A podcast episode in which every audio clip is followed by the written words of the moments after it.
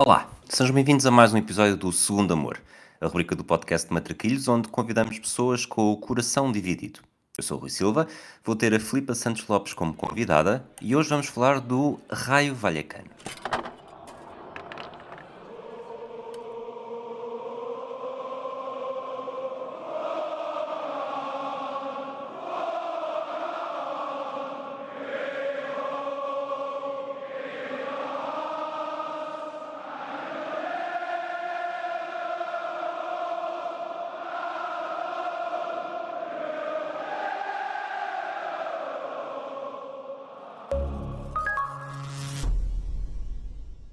Filipa. Olá, Rui, obrigada por este convite. Não tens nada a agradecer. Nós é que agradecemos a tua presença, porque de facto a rubrica estava aqui um bocadinho em banho-maria há algum tempo. Eh, já tínhamos pensado em ti eh, quando decidimos avançar com esta rubrica, porque de facto, eh, quando se fala em, em segundos amores no, no âmbito desta, desta rubrica, eh, acredito que o, que o nome Raio Vallecano não é, não é a equipa que venha mais eh, à cabeça das pessoas, mas tens uma história muito peculiar que eu fui aprendendo nos últimos meses, anos, eh, no Twitter, mas de qualquer das formas não a consigo contar melhor do que tu e por isso peço-te já para começares então como é que nasceu tudo isto. Olha, começou em 2012. Hum, eu estive em Madrid a viver, na verdade, a fazer um mestrado em jornalismo desportivo, na altura, e hum, no final do, do mestrado tínhamos ali um, um estágio uh, de, na- no meu caso foram três meses, e que dentro das nossas escolhas e dentro daquilo que eram as nossas preferências, hum, diferentes meios de comunicação. Eu estive no Diário AS, sempre quis fazer jornalismo escrito na altura, e depois dali de uma série de, de testes e, e de provas para ingressar no jornal, consegui fazê-lo.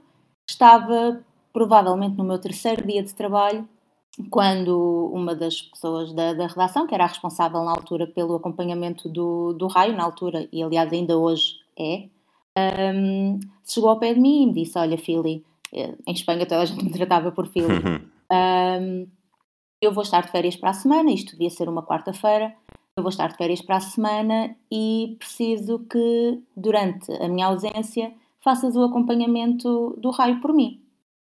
Epá, e eu fiquei a olhar para ela ah, super assustada por vários motivos. Primeiro porque estava lá há três dias apenas, ainda a ganhar, era a minha primeira experiência profissional, portanto ainda a conhecer os cantos à casa, ainda a ganhar confiança em mim, ainda a perceber como é que as coisas funcionavam, e de repente era ali atirada aos lobos, literalmente, ahm, para, para acompanhar uma equipa cuja história, cujo plantel eu desconhecia na totalidade. Ah, porque já agora para eu me situar também em 2011, 12 ou 12, 13? a Em que altura de 2011, 2012? 12. Ah, mentira, Ok. mentira. Eu fui para lá na época 2011, 2012 e isto foi no início da, da época 2012, 2013. Ok. Na altura ainda na pré-época, porque isto acontece em julho ah, e, e eles tinham acabado de, de começar a, a preparação para a temporada nessa altura. O único jogador que eu conhecia ah, do plantel era o Deli Basites, porque já tinha passado pelo futebol português, mas de facto tinha ali um desconhecimento muito grande daquilo que era a equipa, não é? Porque, ok, nós acompanhamos a La Liga em Portugal, mas acompanhamos os clubes tidos como, como grandes também, e, e do Rai sabia muito pouco ou nada. E, e tinha tido a, curiosidade de, em maio, portanto, na última jornada da época anterior, estar a estudar na altura para os exames, a ouvir na rádio o relato, aquele relato que, que se faz, não é? Em vários campos ao mesmo tempo. E o Rai tinha conseguido manter-se na primeira divisão, com um golo ali aos 93 minutos, também assim, uma, uma coisa super ah, heroica, e que na altura relegou o Villarreal para a segunda divisão. Eu fiquei super chateada na altura, porque, porque o Villarreal é um clube que tem alguma história, não é? Que tínhamos acompanhado nas competições europeias anos antes, então senti que para aquilo que era a La Liga, a perda do Villarreal era de facto grande, comparada à eventual perda que, que seria essa descida do Raio. Mas pronto, hum, às vezes as coisas acontecem. Diz diz-me uma diz-me uma coisa, hum, tu falaste que pronto, 2012 e sabias pouco da história do clube. Eu eu acredito que seja de uma geração um bocadinho mais velha do que tu, mas não quero estar aqui a a fazer grandes grandes diferenças nisso, porque até porque isto começa a ser crises de identidade, mas mas que lembro-me quando era pequeno, o Raio Vallecano, além do equipamento, que era muito semelhante, eh, e inspirado mesmo no River Plate, eh, destacava-se pela presidência de da Dama de Uhum. Ferro, Teresa Rivero. Hum, tinhas alguma noção nisso quando quando começaste? Como é que foi também um bocadinho aprender essa essa parte da Não história? tinha noção nenhuma, como te digo, não sabia absolutamente nada sobre a equipa. O que acontece é que tive esse essa preparação de de alguns dias até ficar completamente sozinha, a acompanhar, eh, ali o dia a dia do do plantel, mas o que é que eu faço? Isto era, como te digo, uma quarta, quinta-feira. No dia seguinte fui à cidade desportiva com essa minha colega, para ela também me apresentar às pessoas e dizer que era eu quem ia ficar ali durante aquela semana a fazer o, o trabalho que por norma era, era o dela. E eu lembro-me de nessa noite ir para casa super preocupada, super ansiosa. Na altura a internet não era ainda, apesar de tudo, pelo menos Hum, nos sim, telemóveis de fácil acesso como é hoje, então imprimi na redação o, do site do, do Raio a ficha com o plantel de todo, do, com a ficha do plantel, com as informações sobre todos os jogadores, com fotografias e passei a noite inteira a estudá-los para que quando chegasse no dia a seguir de manhã à cidade desportiva pudesse saber quem era quem e não estar ali completamente às aranhas. Essa foi a minha primeira preocupação, foi a história, conhecer a realidade imediata, não é? Para, para exato. poder fazer bem o meu trabalho. E depois, à medida que fui adentrando em tudo o que significa Vallecas e que senti na minha própria pele o significado tão bonito da, do clube, aí sim, depois fui pesquisar tudo o que vinha para, para trás. E, e à medida que o fazia, ainda me apaixonava mais pelo, pelo clube, porque de facto uh, essa presidência feminina ainda hoje é, é rara, mas quando acontece tinha um caráter quase único, não é? E, e, que reflete muito esta luta do clube pelas igualdades sociais e por esse caráter tão um, quase social mesmo, que a atuação social que o clube tem e que faz parte da sua bandeira e da sua identidade. Portanto, foi foi mais isso do que quer dizer, eh, acho que é um conjunto de tudo, mas acaba por ser a identidade do clube que que te fez mais identificar e que traz aqui hoje basicamente para como este segundo amor do Raio Vallecano, porque provavelmente não sei depois como é que ficou quando a tua colega voltou de de férias, eh, como é que ficou o acompanhamento do clube? Continuei, porque eles gostaram do, do meu trabalho durante essa semana e o que aconteceu foi que a Maite disse-me: Ok, a partir de agora fazemos as duas, vamos as duas, conciliamos as duas. Um, e, e, continuei a fazê-lo, portanto, eu acabei por estar três meses, de uma semana passei a três meses a fazer o dia a dia do raio, e depois, obviamente, tem muito a ver com, com, Numa esta, com época, desculpa, que até corre bastante bem, não é? Terminam no Sim, no oitavo lugar, que é o melhor resultado desde eu tenho a ideia que de sempre. Pois, era o que eu estava a ver, mesmo quando foram à Europa, eh, foi um nono, portanto, porque essa classificação europeia teve a ver com critérios fair de fair play, e, e não desportivos, mas, mas sim, eu acho que foi, já, já foi igualada, entretanto, tenho ideia, já neste, neste última, nesta última década, mas na altura tinha sido a melhor classificação de, de sempre. Uma equipa que é mítica, porque tem Paco Remes ali na, no Leme, que era um treinador sempre virado para jogar muito para a frente e não temos medo de ninguém e aconteceram muitas goleadas por isso, porque ele olhava olhos nos olhos, fosse quem fosse o adversário. Um, mas era uma equipa que desportivamente também conquistou, como é óbvio, mas foi um misto de tudo. Foi a forma como fui recebida, desde o primeiro dia, como uma mais, como parte de uma família, porque é esse lado também muito familiar de um clube que compete na primeira divisão espanhola, que surpreende, que tu não esperas. Deram-me acesso imediato a qualquer jogador que eu quisesse entrevistar, todas as ideias que eu trazia para a mesa eram aceitas, eh, ajudavam em tudo o que pudessem e não pudessem, e tu sentes-te uh, surpreendido quase, porque não é uma realidade comum. Eu mesmo não tendo trabalhado em jornalismo antes, conversava com pessoas da área e sabia que não era tão normal assim aquilo que acontecia ali. Portanto, criei ali uma gratidão também muito grande pela forma como me permitiram fazer o meu trabalho e como acolheram o meu sonho, porque eu era uma menina, eu tinha 22 anos e aquilo era tudo o que eu tinha sempre sonhado e tudo o que eu sempre tinha querido desde muito nova.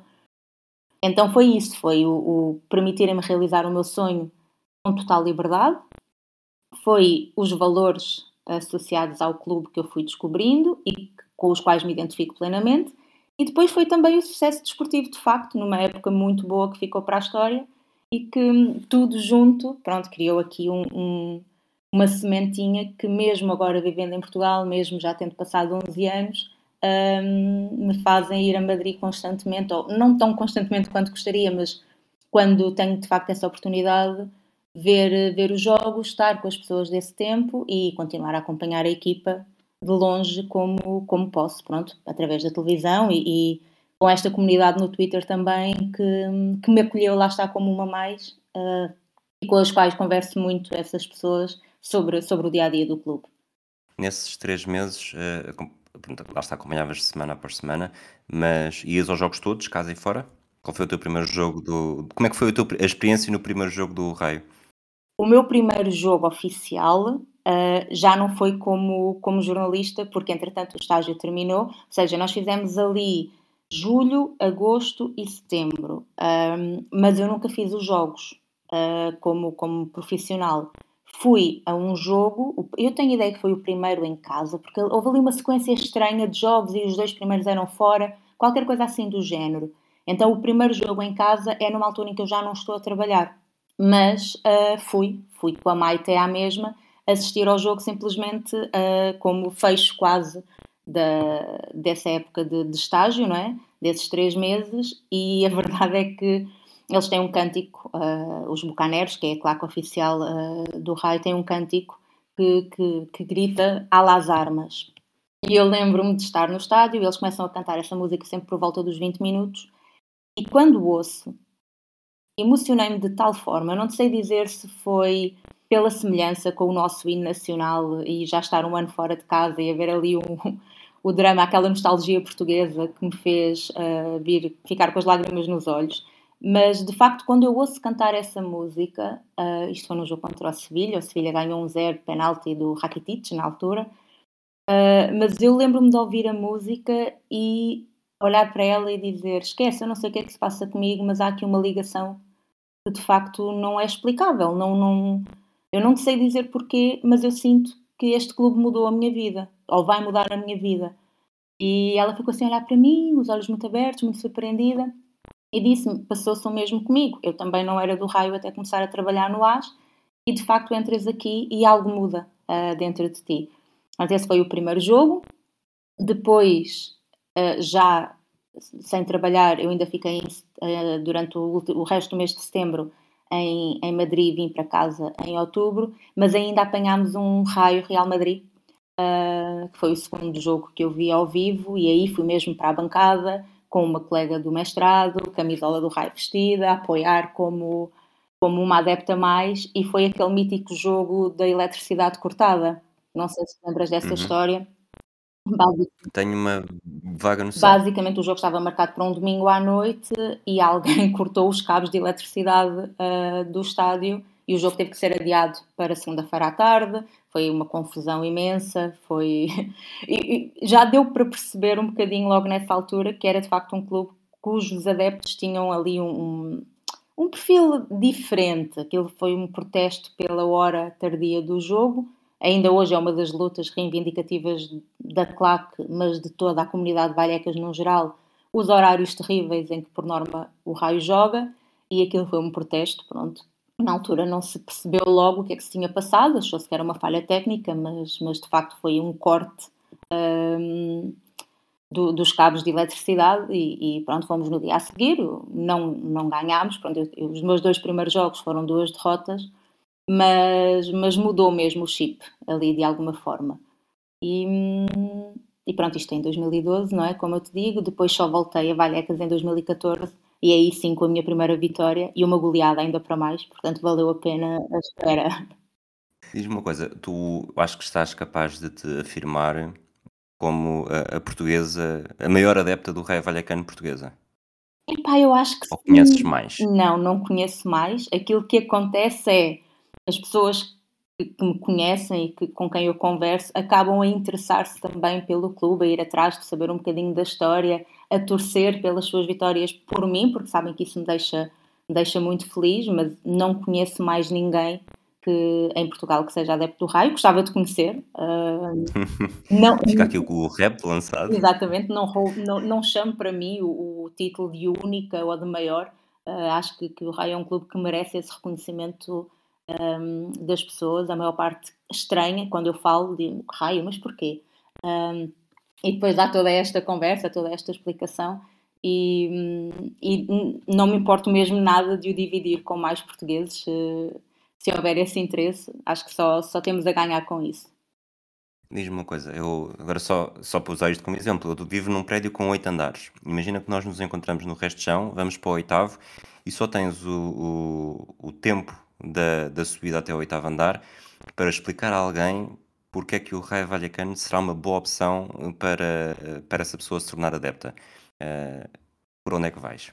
Acho que vou mesmo para este lado social uh, e aí vai depender muito, obviamente, das inclinações políticas de cada pessoa, mas aquilo que eu digo, por norma, é o Raio é um clube que, além do futebol, e que por norma pratica bom futebol, independentemente de quem está a gerir uh, a equipa, de quem é o treinador, é um clube que se preocupa com as pessoas, é um clube que mete o outro em primeiro lugar, é um clube que luta contra o racismo de forma ativa, que se preocupa com as mulheres que sofrem cancro da mama, que todos os anos tem um terceiro, uma terceira camisola que é para reverter a favor de alguma causa social. É um clube que tem um papel muito, muito ativo e importante na criação de consciência uh, daquilo que são as desigualdades.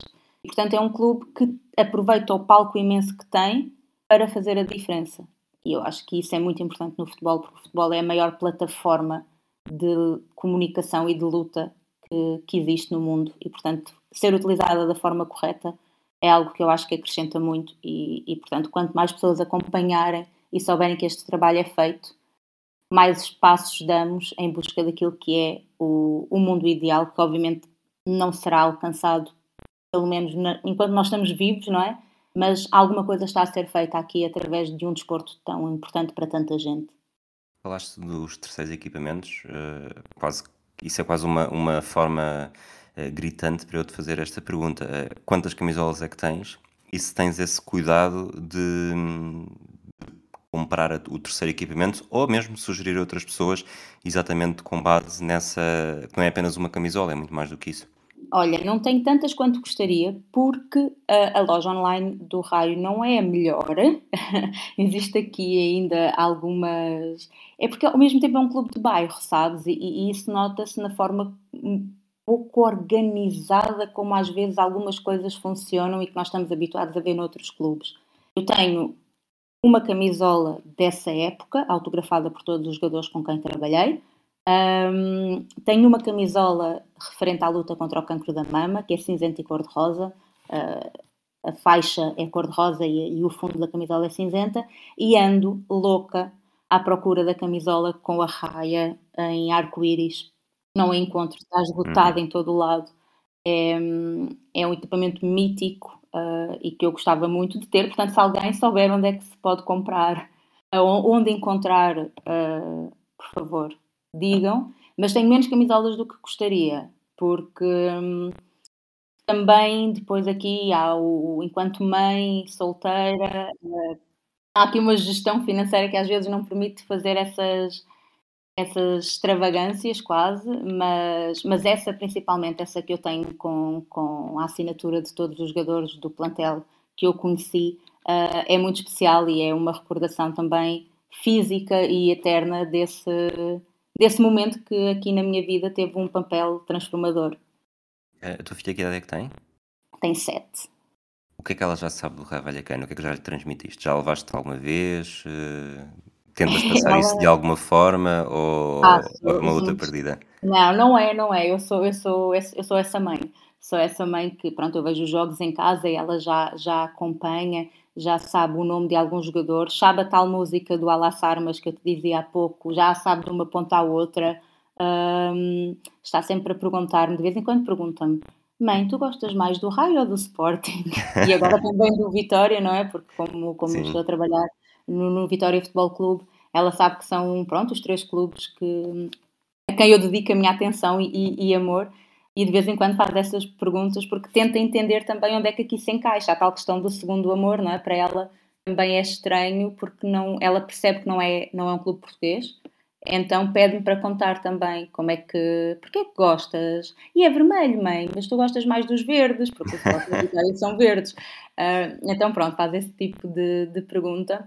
Mas já sabe, é uma realidade que ela conhece também desde pequenina, porque eu fiz questão de, de, de envolver nisso e espero um dia, da próxima vez que vá a Valhecas, que espero que esteja para breve também, que ela já me possa acompanhar, porque ela é uma menina que gosta muito também de, de futebol de ir aos estádios, de conhecer, então seja para breve esse, esse mais um passo aqui na criação de uma nova adepta uh, do Raio Vallecano.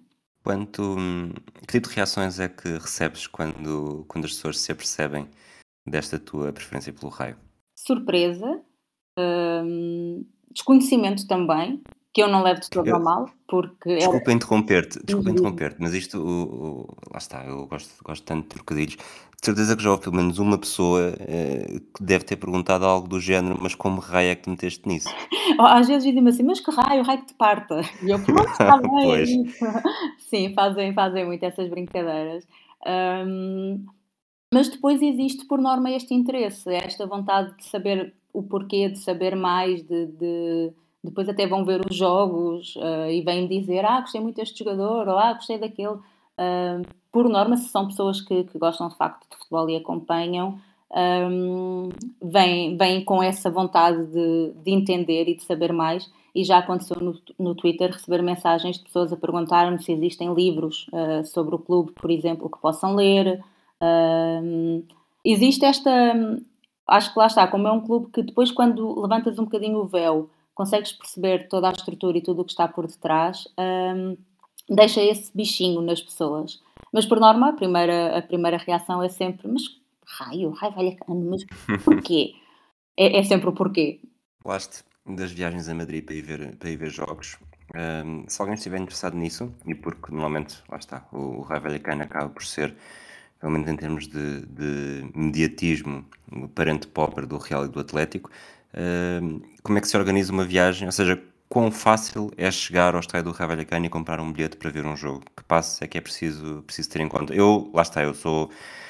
Eu sou, gosto muito, muito, muito, muito do Atlético Madrid, já estou sócio. E, e, e lá está, e por isso também já estive várias vezes em Madrid.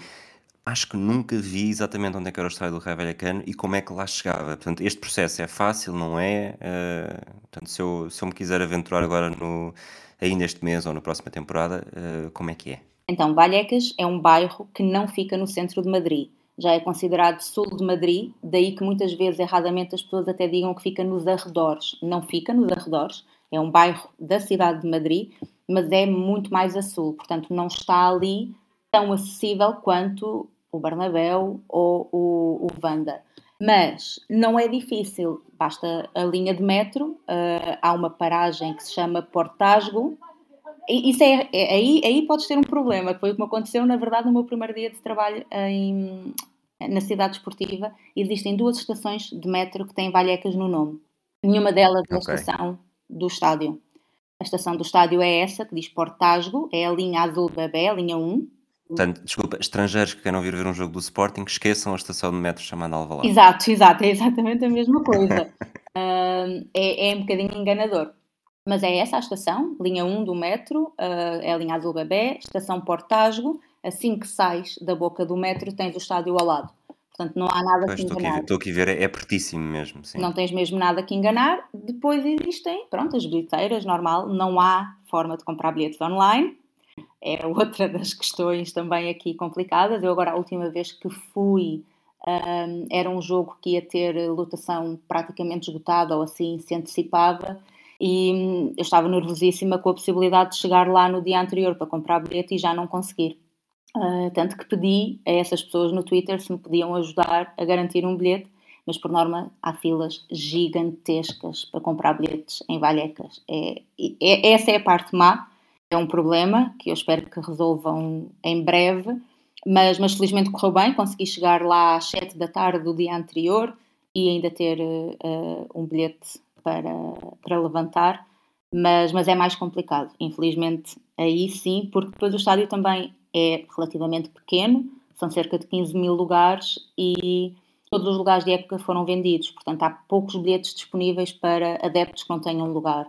Um, mas pronto, é uma questão de, de, organização também, indo no início da semana uh, à procura do bilhete ou conhecendo alguém que possa comprar, pedindo alguém, por norma, os valhacanos têm esse lado muito uh, próximo e se pedires no Twitter que alguém te ajude, tenha certeza que alguém te compra um bilhete e te guarda o bilhete até ao dia do jogo. Portanto, acho que é uma experiência futebolística diferente das dos outros estádios de Madrid e que vale muito a pena. Vale mesmo muito a pena. Não é por, por de facto gostar do clube que, que te digo isto. É, é um estádio muito à inglesa, mesmo colado ali ao relevado. Tu consegues ver tudo de outra forma. O ambiente é incrível. Acho que se percebe na, nas transmissões televisivas que é um 90 minutos em que só ouves os adeptos. É, é, é muito giro, é mesmo muito giro acho que, que, vale a pena. E é um estádio à antiga, que às vezes também serve para matar um bocadinho de saudades do futebol. Uhum, nostalgia. Exatamente. Sim. É curioso porque tu, o, portanto, a tua descrição, e mesmo pelo que se vê na televisão, o, a experiência de um jogo uh, do Raio Vallecano é quase radicalmente diferente de um jogo no estádio do Bonfim, porque as bancadas são muito mais Sim, longe do aí, aí é diferente, mas olha que eu até consigo encontrar semelhanças grandes entre os dois, entre os dois clubes. Não o estádio, o estádio é a maior diferença, se calhar, mas depois este bairrismo, esta paixão, aqui no caso de Setúbal pelo Clube da Terra e ali pelo Clube do Bairro, a forma tão familiar, como toda a gente conhece toda a gente, eh, é, é muito diferente da experiência depois que tens, pronto, num, num estádio como o do Atlético, como o do, do Real Madrid, até mesmo a nível de, de ambiente, eu não sei se tu sentiste isso, não sei se foste ao Bernabéu alguma vez, eu senti que o ambiente era muito amorfo na maior parte do tempo. Sim, e, e ali não, ali ao contrário, ali é a festa do futebol pura e dura, é o futebol dos adeptos, é o futebol do povo. E, e para quem de facto tem, tem isso como uma referência uh, e, e remete ali um bocadinho à nossa infância, quando começámos a descobrir este mundo e nos apaixonámos por ele, acho que é uma viagem nostálgica ao passado, como dizias, de que vale, que vale muito a pena. E no Bonfim eu sinto isso também, sinto que é um, é um, é um clube com uma dimensão desportiva muito diferente uh, do Raio, é um clube com uma história gigantesca, enorme uh, e um, um peso no panorama futebolístico português que não se perde independentemente da situação atual. E ali o Raio é mais o underdog de que toda a gente gosta ou com que toda a gente simpatiza, exceto os adeptos do Retafe, que, que tem aqui também uhum. esta, esta disputa entre qual é que será a terceira equipa de Madrid, se é o Raio, se, se são eles, mas eles nem sequer lá estão. Continua há dúvidas, não é? Eu acho que não, e ainda para mais Retafe nem sequer pertence, não é parte de Madrid, portanto, já é, e lá, aí sim, já é nos arredores, portanto, é uma disputa que eu acho que não faz sentido, mas pronto, eles um, aí sim existe essa rivalidadezinha, mas, mas é muito saudável ao mesmo tempo. Acho que não é daquelas rivalidades doentias que, que estragam o futebol, pelo contrário. Houve. Hum, já houve algum momento que tenhas. Lá está, estás sempre a puxar, e eu percebo pelo, pelo lado social do clube, já houve algum momento que tenhas sentido não necessariamente envergonhada, mas eu gostava que, seja os adeptos ou o clube, estivessem a fazer isto de maneira diferente. Há um Às vezes, às vezes, quando nós nos identificamos tanto com o clube, depois também sentimos muito estas dores. E, e por muito que nós gostemos de dizer, ah, não, mas o nosso clube é diferente, eh, acho que, vou dizer, todos nós temos um ou outro momento em que ah, isto, isto é indefensável. Portanto, eh, já tiveste momentos desses com o Rei? Sim. Uh, Porquê? Porque o presidente do Raio é uma, uma personagem aqui peculiar. É um empresário, portanto, só aí já choca muito com, com aquilo que é o valor uh, pregado pelo clube ao longo destes 100 anos de história. Um, e é uma pessoa muito pouco aceite uh, entre os valhacanos. Porquê? Porque tem, de facto, muitas atitudes que vão contra tudo aquilo que são os nossos ideais e aqui há coisa de, de, um ano, um ano e meio se calhar, não, não consigo precisar já, contratou para a equipa feminina um treinador que foi acusado de incitar a violação. Um, e isso, para quem luta tanto pela igualdade uh, de género, pelo, pela, pelo crescimento do futebol feminino, pareceu-me um passo uh, gigantesco atrás.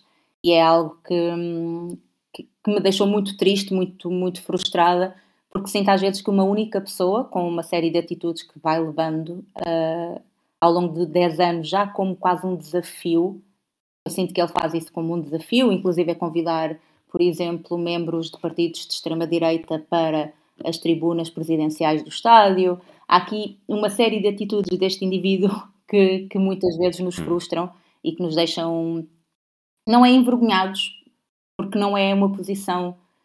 Nós conseguimos distinguir muito bem aquilo que é o Raul Martin Preza presidente e aquilo que é o raio instituição, mas a verdade é que se confundem, como é óbvio para quem vê de fora.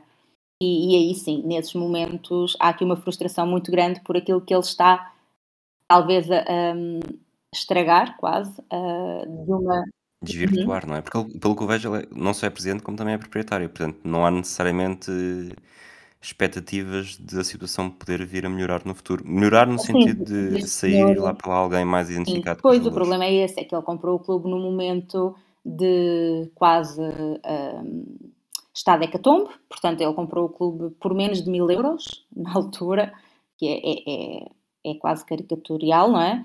E, e pronto, e agarrou-se ali ao poder. Aquilo é um projeto que ele tem para, para tentar ganhar dinheiro, não é um projeto apaixonado, não é um projeto uh, que ele encare como, como uma missão de vida, é quase mesmo uma forma de rentabilização. Tanto que ele criou uma filial do RAI nos Estados Unidos na altura, não correu nada bem.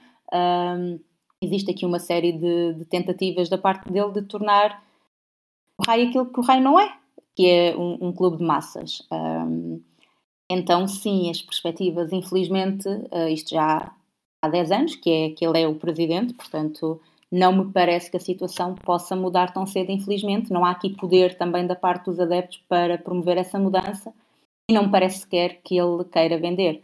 Mas mesmo que queira, uh, os valhacanos, por norma, também é um dos bairros mais pobres de Madrid, é, é um, um, um tipo de público com pouco poder financeiro, portanto também não há ali ninguém que se calhar consiga chegar-se à frente e dizer há só clube para cá que eu, que eu agora assumo aqui as rédeas, então sim, é uma situação complexa, é, é a situação na verdade mais difícil aqui relacionada com o clube, é teres alguém que nada se identifica com, tudo, com toda a tua proposta a, a gerir ali os teus destinos. E às vezes envergonhar-nos um bocadinho com as decisões que toma. Muito bem. Jogadores que, que destaques? Obviamente, acredito que o plantel de 2012-2013 tenha ficado no, no coração, mas mesmo historicamente, ou não, ou de lá para cá, uh, há assim algum, há uma lista preferencial?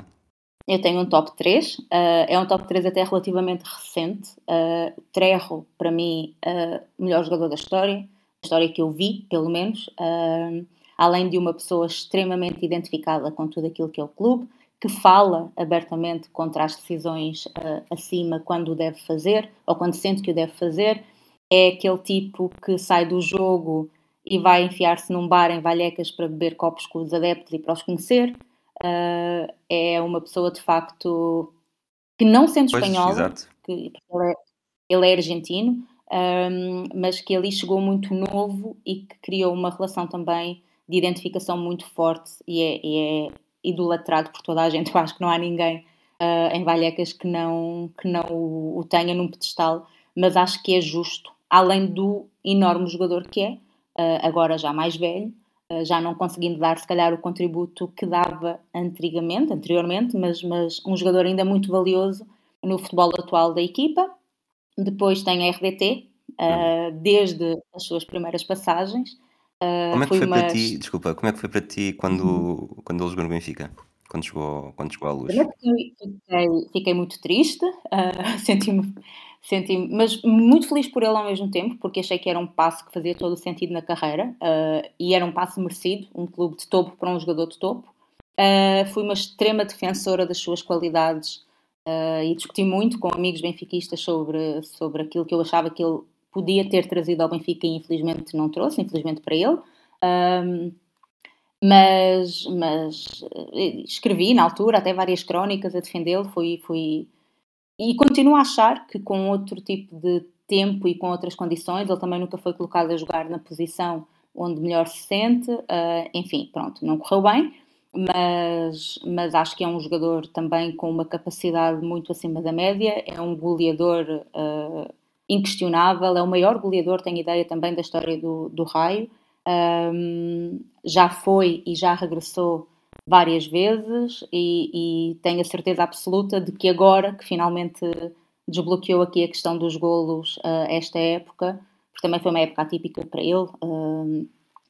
Não, não sei se acompanhaste a questão do espanhol, foi colocado a treinar à parte, depois não conseguiu ser, ser inscrito no raio no mercado, do, no mercado de verão por um, dois minutos, uma coisa assim também recambulesca, acabou por ficar meia época sem competir. Um, e, e, só agora é que, que, está a conseguir acompanhar ali a forma dos colegas e dos adversários, mas é um jogador que eu admiro muito, é, é Vallecano também, uh, ainda no, no, último jogo o afirmou, e, e, é um dos jogadores mais importantes para mim da minha, da minha história também como adepta, e depois Micho, uh, que já infelizmente não consegui acompanhar como, como adepta no raio, mas foi o primeiro jogador que eu entrevistei quando, quando cheguei a Vallecas em 2012, duas semaninhas antes, se calhar, dele sair para o Swansea na altura, e marcou-me pela simpatia, marcou-me pela forma como me recebeu e depois pelo futebolista que demonstrou ser em Inglaterra.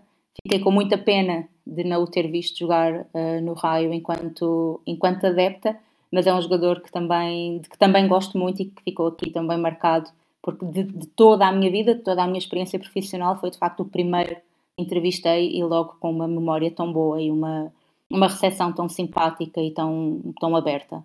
Essa tua ligação forte, uh, lá está, não só como jornalista, mas depois também como adepta, ehm, há quem te reconheça como a maluca da portuguesa?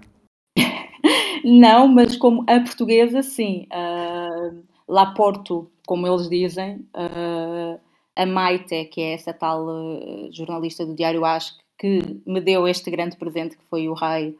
Um, cada vez que eu vou a Madrid conversamos e, e, já me entrevistou para o AS também, entretanto, a propósito desta paixão à distância, desta uh, diferença geográfica, não é? Mas que de todas as formas não impede uh, que o amor vá prevalecendo. Um, e na altura os, os, jogadores desse plantel diziam sempre que era Philly, Laporto, Philly, Laporto. Um, mas no, no Twitter, por exemplo, não. No Twitter não.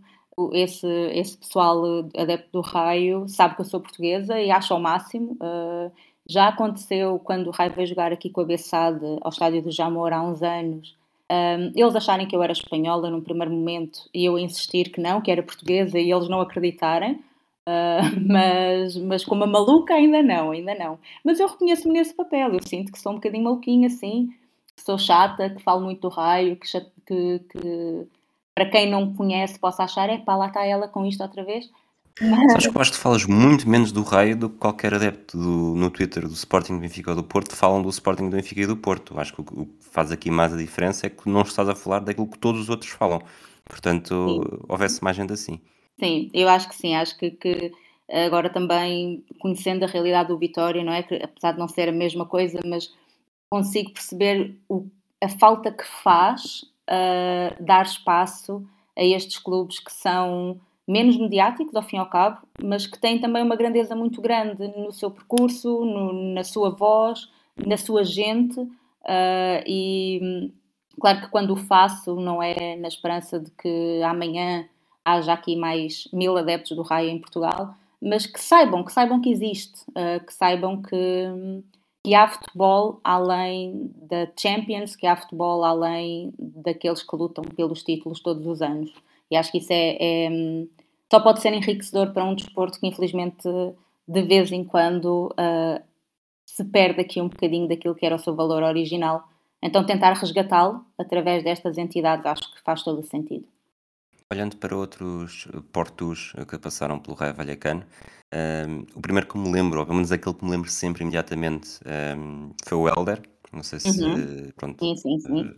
Não se apanhei, acompanhaste não na é? altura, mas, mas sim, sabes, sabes a história de certeza. Uh, mas, e na altura também o Paulo Torres, uh, vi Uhum. aqui, já não lembrava. E depois, mais recentemente, Zé Castro, Licá, Bebé, não sei se estou a falhar algum, mas alguma vez falaste com algum deles exatamente por essa coisa que, que vos une, essa ligação? É engraçado porque eu não apanhei o Zé uh, no raio. Uh, quando eu saio, ele entra passado um, dois anos, mas muito mais tarde, já ele não estava no clube, cruzámos-nos no Instagram. Ele viu uma publicação minha e mandou-me uma mensagem a dizer: Como assim, uma portuguesa adepta do raio, que fixe? Uh, e começámos a conversar e, e damos-nos muito bem. É, ele também gosta muito do clube, independentemente de já lá não estar há, há vários anos e pronto, já ter terminado a carreira mas de vez em quando partilha também uh, algumas publicações sobre, sobre o raio e vamos conversando uh, sobre, sobre o clube. Uh, já me fiz de fã maluca em mandar mensagens ao bebê, ele nunca, nunca me respondeu, é uma falha, mas. mas Só que ele não tem maturidade mas... para responder, é um bebê. É, exatamente. Entretanto, o bebê também é uma personagem que é assim um bocadinho peculiar ali entre os adeptos do, do raio, porque tem aquela coisa de querer resolver o jogo sozinho, então está sempre a, a rematar a baliza de uma forma completamente, às vezes, uh, sem contexto, de pontas quase da ponta oposta do, do campo e hum, há, há um, quase uma frase uh, que é um, um bordão que é o chuta bebê porque, porque de facto ele é assim meio, meio destrambelhado em, em campo, mas marcou um dos golos mais importantes, se calhar, Sim. da história recente do, do Raio, assim, num remate desses. Mas eu acho que as pessoas tiveram pena que ele tivesse, que ele tivesse saído, independentemente de não ser um futebolista uh, consensual, mas é uma personagem consensual. Uh, e às vezes fazem falta. É um animador de balneário, consegues perceber que ele, uh, todos os colegas gostam dele, chamam-lhe pai, porque apesar de ser um bebê, já tem alguma idade também, não é? Ele em comparação com os mais pequenos, com os mais novos, já tem outra maturidade. Uh, também tem a passagem que por clubes com, com, uma dimensão que nós nem sequer conseguimos imaginar e acho que isso ele não soube aproveitar na altura, mas transmite, transmite hoje uh, às gerações mais novas e, e, e, pronto, espero que ele um dia responda às minhas mensagens Ele, quando, quando foi a subida de divisão, agora do. a última subida de divisão da segunda para a primeira, ele andava por lá orgulhosamente com a bandeira de Portugal e foi quase como se eu senti-me lá também. Uh, portanto, senti sempre que ele era um representante meu de alguma forma ali dentro e, e isso, pronto, é, é bonito. Ainda que futebolisticamente não seja grande fã, mas esse lado mais, mais emocional, sim, uh, o bebê também tem, tem aqui este peso.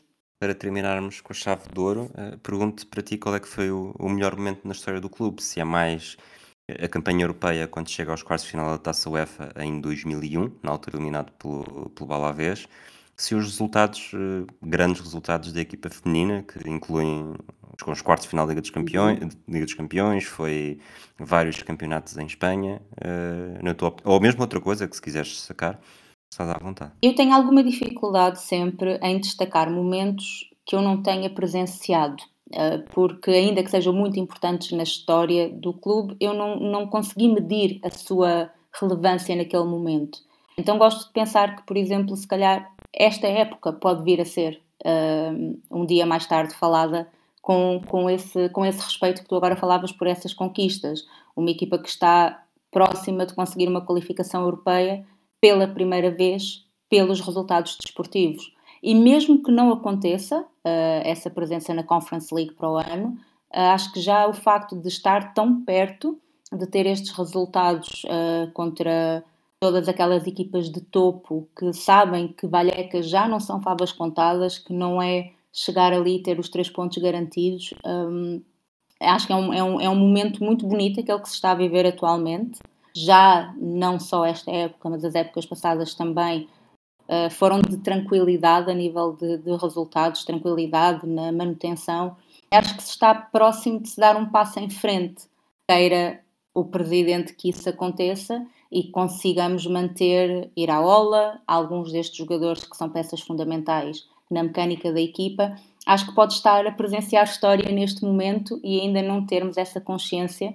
Um, mas obviamente pensando assim numa escala maior, essa presença europeia uh, no início do século uh, marcou, marcou a história de, do clube e é provavelmente o momento mais alto uh, de todo um percurso que é, que é centenário, mas que se marcou muito por estas subidas, descidas, subidas, descidas, não é? E depois tens, tens o futebol feminino com, com essa presença também um, importantíssima no panorama uh, feminino em Espanha, que infelizmente está a ser muito maltratada neste momento, essa equipa, não só por aquela situação do treinador, mas também pelas condições que são dadas à equipa atual, que é um espelho dessas, dessas equipas uh, de há uns anos.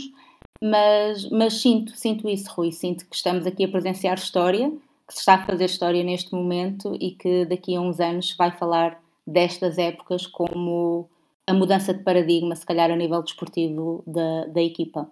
Ainda por cima, numa época que o Getafe está a lutar para não descer. Exatamente, para a portanto, vossa, é a vossa cereja, rivalidade. a cereja em cima do bolo. Bom, eu lá está, uh, falo por mim e pelo Fragoso. Nós às vezes fazemos episódios que, que acabam por uh, ou dar um elan especial para as semanas seguintes ou acaba por servir um bocadinho como maldição. Eu acho que depois deste episódio, espero que as próximas jornadas acabem por, uh, por servir como um impulso a este episódio e que o Raio de facto consiga esse apuramento uh, inédito uh, em campo para, para as competições europeias. Filipa, muito obrigado. Obrigada. Muito obrigado. Muito obrigada por este espaço também e, e pronto, e fazendo só aqui um, um pequenino apelo às pessoas, se algum dia quiserem de facto ter uma experiência diferente, que possam ir a Vallecas, porque muito sinceramente é, é um regressar a um futebol que é muito, que é muito especial, que é muito puro e, e acho que é transformador e portanto, tendo essa oportunidade que o façam, não, não acredito que se arrependam. Muito bem. Obrigado mais uma vez. Obrigado a todos aqueles que nos ouvem. Até à próxima.